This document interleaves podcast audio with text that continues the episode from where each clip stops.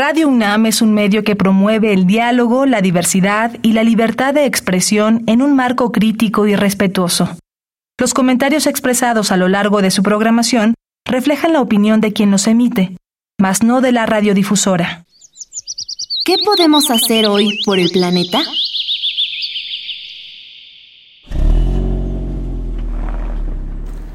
El peso de tu auto. Si sueles usar el auto como almacén de cosas que no necesitas, es momento de vaciarlo. El esfuerzo que hace tu vehículo depende del peso que cargue y es proporcional a la emisión de gases contaminantes. Cuidando del medio ambiente, también cuidas tu auto. Habitare Hola, ¿qué tal? ¿Cómo están, ecófilos y ecófilas? Es un gusto recibirles en una emisión más de Habitare, Agenda Ambiental Inaplazable. Yo soy Mariana Vega y me encuentro con el gusto de acompañar como cada semana a la doctora Clementina con un tema que me tiene muy intrigada, Clementina. Bueno, sí, Mariana, o sea, aquí nos la pasamos bien porque traemos, hablamos de mieles, hablamos de mezcales y ahora vamos a hablar de la vida familiar de las aves. Y para eso nos acompaña Alejandro González Boyer, que es investigador del Instituto de Ecología de la UNAM. Hola, Alejandro. Hola, mucho gusto a Clementina, Mariana y a todo el auditorio. Muchas gracias por acompañarnos en este programa, Alejandro. Quédense con nosotras porque vamos a platicar acerca del ambiente social en la vida familiar de las aves. Creo que todas y todos tenemos alguna relación con estos seres vivos, pero no nos preguntamos qué pasa dentro de su ambiente de vida familiar. Si quieren saber más, quédense con nosotros. Esto es Habitare, Agenda Ambiental Inaplazable. Empezamos. El Instituto de Ecología de la UNAM y Radio UNAM presentan Toma segundos destruir lo que ha crecido en años. Toma horas devastar lo que se ha formado en siglos. Tomar acciones para rescatar nuestro ambiente solo requiere un cambio de conciencia. Habitare. Agenda ambiental inaplazable. Ciencia, acciones y reacciones para rescatar nuestro planeta. Nuestra, casa. Qué gusto que continúen en esta transmisión. Al inicio les adelantábamos que el tema del día de hoy es el ambiente social en la vida familiar de las aves. No se preocupen, lo vamos a ir desmenuzando poco a poco junto a nuestro invitado, pero Clemen, de entrada mencionaba al inicio que Conocemos a las aves, les vemos en algunos ambientes, algunas en jaulas, algunas libres, pero creo que nunca nos pusimos o nos hemos puesto a reflexionar acerca de cómo es que viven en su ambiente. Exacto, bueno, y, a mí me encanta, ¿no? Porque en esta época, precisamente en la primavera, ¿no? Que es, es famoso porque empieza el, el, canto de las aves que están precisamente buscando con quién aparearse, eh, pues yo de repente he de confesar que me imagino las historias más fantásticas, ¿no? Desde los pleitos entre las parejas, ¿no? Del enamoramiento que se hablan bonito, el ya duérmete, a los polluelos en, al atardecer, ¿no? Eh, entonces, no me imagino cómo es, eh, bueno, sí me imagino con esa idea, Alejandro, cómo es que se empezaron a involucrar tú y tu equipo en trabajar en esto de entender los papeles sexuales de las hembras y los machos en las aves. Sí, pues son un grupo muy interesante para hacerse este tipo de preguntas, porque justamente en las aves, a diferencia de los mamíferos, tenemos realmente una variación muy, muy amplia en los comportamientos, ¿no? Tanto eh, que tienen que ver con la búsqueda de parejas, el sistema de apareamiento, que eso básicamente es pues, cuántas parejas tiene cada uno de los individuos de una población, y eh, la división entre machos y hembras del cuidado de las crías. ¿no? En los mamíferos, pues casi casi la, la totalidad de los mamíferos lo que vemos es que hay competencia entre machos por acceso a las hembras y esto lleva a ornamentos muy vistosos, ¿no? Como las astas de, de los venados o, ah, los colmillos en ciertos primates que utilizan para competir entre sí por acceso a las hembras. Y son las hembras las que, las que proveen el cuidado de las crías y esto se debe en gran parte al hecho de que los mamíferos pues amamantan a las crías. De ahí se alimentan los bebés. Y entonces pues eso limita realmente la, participación que pueden tener los machos. Eh, en las aves, al contrario, lo que pasa es que puede haber ah, toda una variación en el tipo de cuidados. No tenemos desde especies en las cuales, como el mamífero, son las hembras las que cuidan a las crías solitas, como la mayoría de los colibríes, por ejemplo, que, vemos mucho en la Ciudad de México, ah, hasta el otro extremo, donde de hecho son los machos los que proveen el cuidado parental. Y son los, los machos, los papás, los que alimentan y defienden a las crías, ¿no? Y como ocurre en las jacanas, por ejemplo, que podemos ver en el sur de México, en ciertos, en ciertos humedales, ¿no? Donde con, esas patas largas, amarillas, que van caminando ahí sobre la vegetación en, en, estos humedales. Y uh, toda la, panoplia que podemos imaginar entre esos dos extremos. En la mayoría de las especies realmente tenemos cuidado biparental, donde hay una división del cuidado entre machos y hembras. Es muy interesante ahora que vas dibujando en nuestras mentes este tipo de roles, ¿no? Que van cumpliendo dentro de su organización, Alejandro. Y algo que queríamos preguntarte, incluso antes de entrar al aire nos preguntábamos, estudiar a lo mejor una o dos especies, pues es lo que podríamos imaginar como común, ¿no? Pero cuéntanos acerca de cómo es que se estudian 1800 especies de aves diferentes y al mismo tiempo, ¿cómo es posible? Sí, pues esa es una de, las aproximaciones que usamos mucho en mi grupo de trabajo, en la cual creamos bases de datos con ah, muchísimas especies y el interés ahí es de poder tener una, visión más global de la diversidad del, del grupo de interés y entonces abarcando muchas especies, pues podemos tener una idea de realmente las presiones de selección que están actuando sobre todo el grupo para moldear las, las diferencias que observamos entre las especies. ¿no? Entonces, ahí una limitante es que pues son preguntas más, amplias y no podemos ir en los detalles porque cada especie es distinta, ¿no? que es parte de los resultados que vimos en este trabajo, de que muchas de las respuestas, no podemos explicarlo todo porque muchas de las respuestas son idiosincráticas, son específicas a cada especie, ¿no? pero podemos tener patrones más generales. ¿no? Entonces, con esta aproximación podemos tener una idea más general de que, cuáles son los factores que influyen en las diferencias que observamos entre las especies. Ah, debo decir que la, base de datos, pues realmente son ah, otros investigadores, bueno, contribuimos un poco, pero eran otros investigadores que llevaban muchos años ya compilando esta base de datos y mi contribución más que nada fue en, los análisis de estos datos. ¿Qué peculiaridades o qué cosas, digamos, particularmente novedosas encontraron? Las aves se encuentran casi en todo, bueno, se encuentran en todos los continentes del, planeta y como bien dices, Clementina, hay variación. Tenemos especies que viven en desiertos, en bosques tropicales, en sabanas, en alta montaña, en el Ártico, en el Antártico, etcétera, ¿no? Entonces tenemos toda esta variación y una de las cosas que pensábamos es que climas que son más arduos, digamos, ¿no? como desiertos con temperaturas muy altas o zonas donde hay temperaturas muy frías, quizás ah, influirían en eh, el, grado al cual los individuos pueden cuidar a las crías de manera individual, ¿no? que fomentaría, por ejemplo, estos climas extremos, que hubiese un cuidado biparental de las crías, ¿no? porque cuando nacen y están muy chiquititas, pues algunas, no todas, pero muchas especies requieren del cuidado de los papás para mantener las temperaturas corporales, para tener alimento, etc. Pero vimos que realmente el clima no tiene mucha influencia. Entonces, aunque se, se encuentren en climas extremos, hay algunos, como les decía, particularidades de ciertas especies donde hay ciertos climas muy extremos que parece que igual y sí limitan la variación que hay, aún así no hay un efecto muy claro de clima sobre ah, estas divisiones del trabajo, como, como bien dijo Mariana, sobre los roles que vemos, ¿no? que llamamos roles sexuales entre machos y hembras. Alejandro, y bueno, creo que es una idea muy conocida que en México, en México, existe una gran biodiversidad, hay demasiados tipos de especies, pero me gustaría preguntarte si estas 1800 fueron del país o de qué otros lugares participaron para llevar a cabo la investigación. Sí, no, estas, las 1800 especies intentamos hasta cierto punto de, cubrir como la diversidad total y entonces tenemos especies de, todo el mundo realmente. Obviamente hay mayor representación, digamos, de, regiones donde hay como una diversidad más elevada, pero realmente tenemos aves de todo el mundo.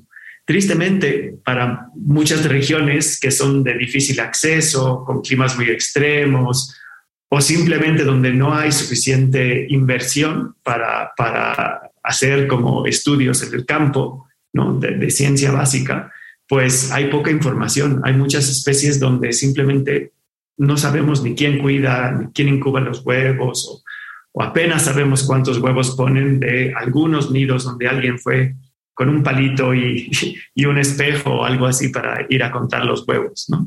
Claro.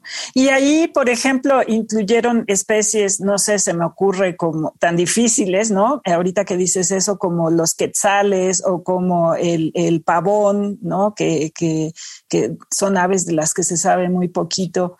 ¿Pudieron aprovechar algo de esa información, de la poca información que hay? Pues estábamos limitados porque realmente queríamos hacer un estudio que abarcara uh, pues una diversidad de, de, de, rasgos, ¿no? Entonces, nada más queríamos, bueno, por ejemplo, de, de para caracterizar lo, lo, que Mariana llamó los roles sexuales, que muy adecuadamente llamó así, eh, usamos uh, rasgos de, de morfología, que eran diferencias en tamaño entre machos y hembras, diferencias en coloración del plumaje, ¿no? que están relacionados con competencia por las, el acceso a las parejas o la atracción de la pareja. También teníamos información del sistema de apareamiento, como les decía, cuántas parejas tienen machos y hembras de, una población y el cuidado parental, una división del cuidado parental entre machos y hembras. Entonces, para eso sí necesitábamos bastante, bueno, información relativamente detallada de estas especies. Y luego eso lo relacionamos con una variedad de rasgos, ¿no? Queríamos saber si cosas que, que llamamos nosotros historia de vida, que simplemente tiene que ver con si son aves que crecen muy rápido, se reproducen muy temprano y tienen como muchos bebés en cada evento reproductivo y se, se mueren muy jovencitas, ¿no? digamos, a una edad temprana, o si son como, por ejemplo, bobos de patas azules que vemos en las islas, la isla Isabel o Marietas, donde las aves pues uh, llegan a su primera edad de primera reproducción como a los 3, 4 años incluso más tarde, tienen muchos eventos reproductivos, pero tienen puestas chiquititas, cada, cada evento dos a tres huevos, ¿no? A veces hay años, pues, son años malos donde ni se reproducen, y viven mucho tiempo, pueden vivir que más de 12 años hay, y hay aves muy longevas que van más de 20 años. Entonces tenemos toda esta variación y queríamos ver pues cómo influye toda esa variación en, cómo viven. El, sistema social, eh, cuántos machos y cuántas hembras adultos hay en la población, porque eso influye en el acceso a las parejas. ¿no? Si hay muchas hembras, pues es más fácil que un macho pueda tener acceso a una hembra que si hay poquitas. también si viven en grupos o no, ¿no? si son coloniales, como muchas uh, uh, se han viajado por Veracruz en, en, los manglares, ven los manglares que parecen un árbol de Navidad ¿no? lleno de bolitas blancas, pues esas son las, las garzas que están anidando ahí y anidan en esas colonias, ¿no? en, los manglares. Uh, todos esos factores queríamos ver cómo influían sobre estos roles sexuales. Alejandro, ahora que vas narrando todo esto me parece simplemente maravilloso porque creo que justo muchas de estas especies pues nos vamos a meter terminando esta habitare a googlearlas para poder conocerlas al menos en fotografía. No sé qué piensas tú, Clemen, pero pues suena maravilloso eh, pensar que existen 1800 diferentes con sus peculiaridades y bueno, justo con esta experiencia que tuviste por medio de la investigación, me gustaría preguntarte, Alejandro, si hay algún rasgo en particular que te haya sorprendido o que te haya la atención o incluso alguna especie en especial que tú recuerdes durante eh, el momento en el que estaban haciendo estas observaciones? Um, pues un dato que, que realmente no, nos sorprendió era el hecho de, de que estos diferentes rasgos, la, la teoría predice que, que, deberían de, estar, de funcionar como un conjunto, ¿no? Ir, ir un poquito de la mano, digamos, ¿no? Llamamos, decimos que están correlacionados. Quiere decir, ¿qué quiere decir? Pues la teoría dice, bueno, si tú tienes uh, machos que compiten muy intensamente por acceso a las hembras y pueden acaparar, tener, sí, acaparar más de una hembra, y algunos pues se quedan sin, ¿no?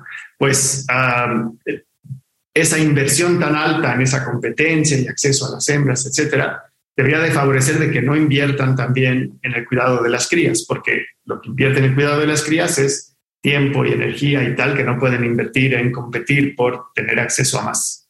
Porque lo estarían descuidando, ¿no? Pues sí, no podrían salir y tener más, más crías si, si son exitosos en tener acceso a una hembra, pues quizás son exitosos en tener acceso a otra, ¿no? Mientras son guapos, digamos. puede ser que son guapos o que son muy competitivos o que tienen un territorio muy bonito, ¿no? Y luego que, al contrario, si hay como más uh, una, un, uh, digamos, inversión más equitativa en atracción de la pareja, tanto de machos como de hembras, pues debería de haber, quizás hay como un hay menos como desigualdad en el acceso a las parejas y entonces paga más de quedarse con la pareja que tienes e invertir en las crías, ¿no? O quizás también puede haber otros factores, ¿no? Del, ambiente o del, desarrollo de las crías y tal que, que no permiten que, que, uno de los dos, ya sea el macho o la hembra, porque la competencia puede ir en el otro sentido también, obviamente, ¿no? Críen o cuiden a las crías solitos, ¿no? Entonces, pues la idea era que todo esto iba como un poco de la mano y los rasgos deberían de evolucionar eh, como en conjunto. Pero sorprendentemente lo que vimos es que realmente uh, van un poco de manera independiente. No, no están tan asociados como pensábamos. Entonces, tú puedes tener aves que tienen dimorfismo sexual, por ejemplo, pero el cuidado es biparental o, o que hay bicromatismo, que quiere decir que diferencian el plumaje entre machos y hembras, pero aún así cuidan los dos o, o no cuidan los dos, etc. Entonces hay más variación de lo que, de lo que nos esperábamos. Y eh, bueno, ustedes eh, eh, hicieron esta investigación para entender algo, la perspectiva evolutiva, que ahorita un poquito nos dijiste de eso. ¿Hay algo que se pueda, digamos, extrapolar hacia los seres humanos, no? Porque un poco también estos esfuerzos de investigación a veces acaban llevando hacia la especie más egocentrista del mundo, ¿no? que somos nosotros podría servir o realmente nada más es, como a veces eh, decimos en este programa, la curiosidad por saber, ¿no? Por conocer más nuestra naturaleza. Pues yo diría que lo, que lo que guía realmente nuestra investigación es esa curiosidad justamente por, por entender más la naturaleza, ¿no? Y yo creo que es, es es muy importante, es algo que luego uh, solemos olvidar un poquito cuando, cuando hablamos de ciencia y la importancia de la ciencia. pensamos mucho en la importancia de ciencia aplicada y, y, yo estoy completamente de acuerdo, ¿no? Pero no hay que olvidar que la ciencia aplicada tiene que tener una base muy sólida de ciencia básica, ¿no? Si no entendemos cómo funcionan los ambientes, las especies, tal que queremos proteger, que queremos ayudar o, simplemente de los cuales queremos ah, sacar ciertos ah, productos, ¿no? Antibióticos o, o, otras cosas que pueden ser útiles para los humanos, pues tenemos que, que, saber cómo funcionan, qué pasa, cómo es, cómo las producen, ¿no? Todo eso viene de ciencia básica, ¿no? Este esfuerzo increíble que vimos con el desarrollo de vacunas en un tiempo absolutamente récord, ¿no? y, la distribución de ellas, la producción masiva y tal que se hizo, todo eso viene asentado en una base de ciencia básica de décadas y décadas, que sin ella no hubiéramos podido llevar, llegar a este tipo de cosas, ¿no? Entonces yo creo que la importancia de estas investigaciones es sobre todo entender cómo funcionan los, los, seres ah, que estamos estudiando, esas plantas, animales, ah, etcétera. Y para poder, ¿no? Al momento de, por ejemplo, ahora que, en este Día Internacional de la Vida Salvaje, con, con, todas las preocupaciones que estamos viendo con el declive de las poblaciones, el incremento de las, de las tasas de extinción con esta, este, esta época del, del como el antropogeno, que le llaman. Sí, es eso, ¿verdad? Antropoceno, sí. Antropoceno, esa es una, una, de las correcciones. El antropoceno que le llaman, ¿no?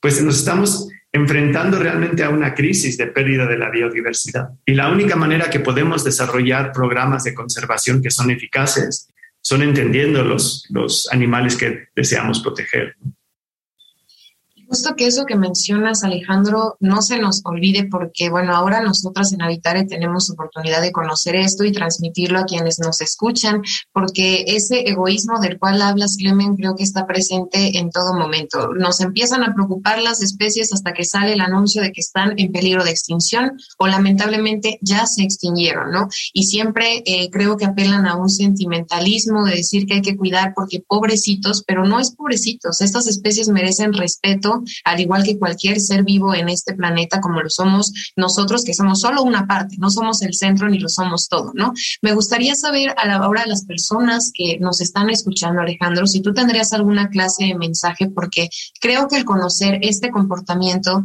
el ambiente social en la vida familiar de las aves, pensarlo de esa manera, que tienen una familia, que cumplen un rol, que se van relacionando, a lo mejor lograría en ese sentido sensibilizar y decir, bueno, pues hay que protegerlas porque pues tienen esa, esa vida, ¿no? Que es independiente a que nosotros la observemos o no. ¿Qué podrías decir a las personas para que se acerquen a entender estos resultados hacia ese sentido?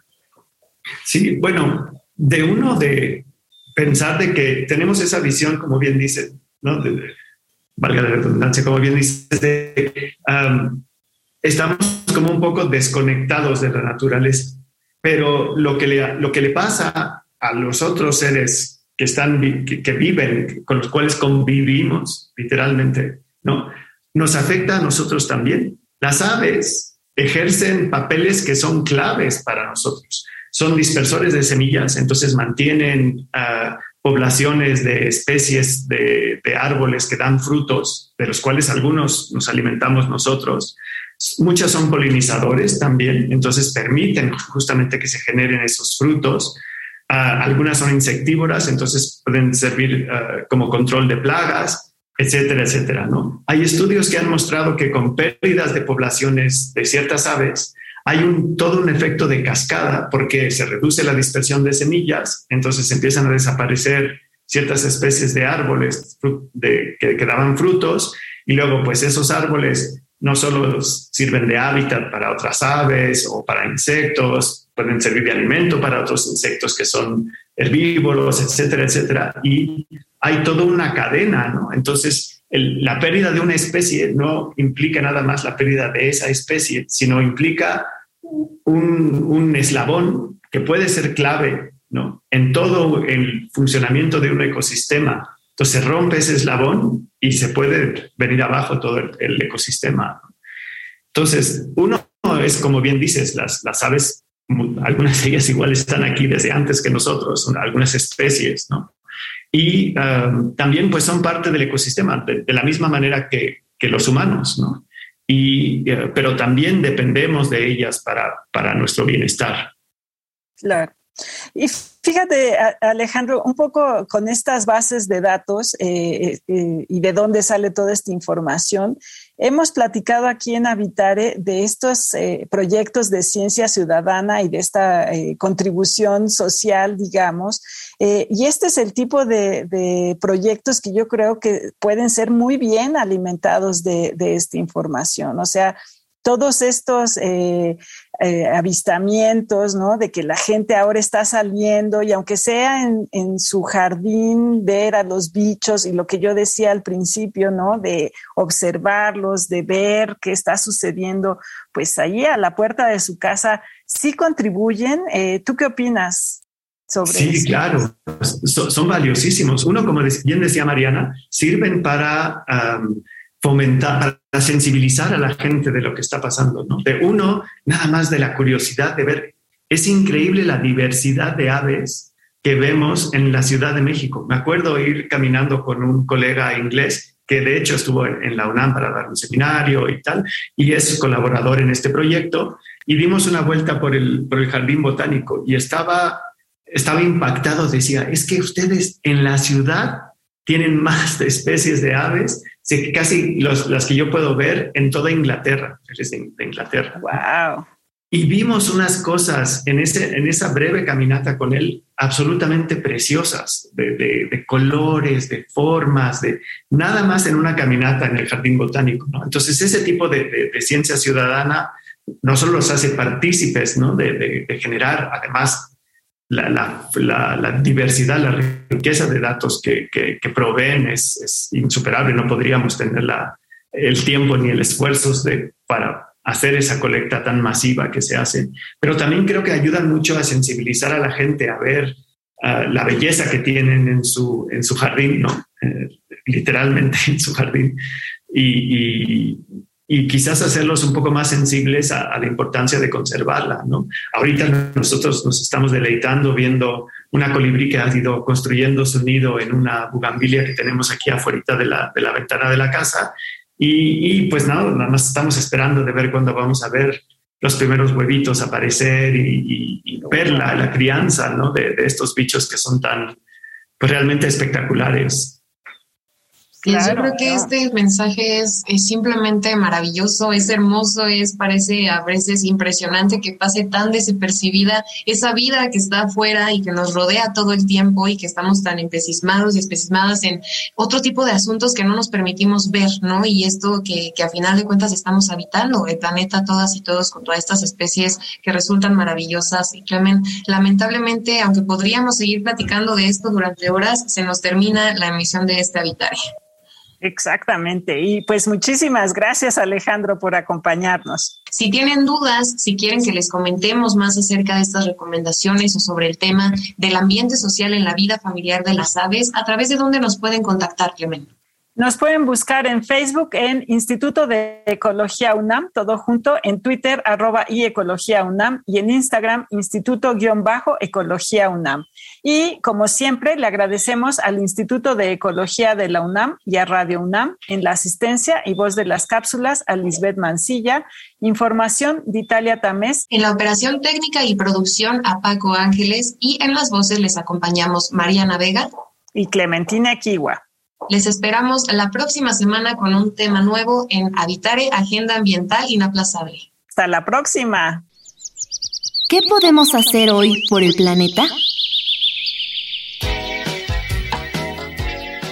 Cuida y optimiza tu consumo de papel, ya que la producción de este supone muchos litros de agua potable y contribuye a la deforestación. Usa las hojas por ambos lados, reutilízalas si es posible y evita desechar papel en buen estado.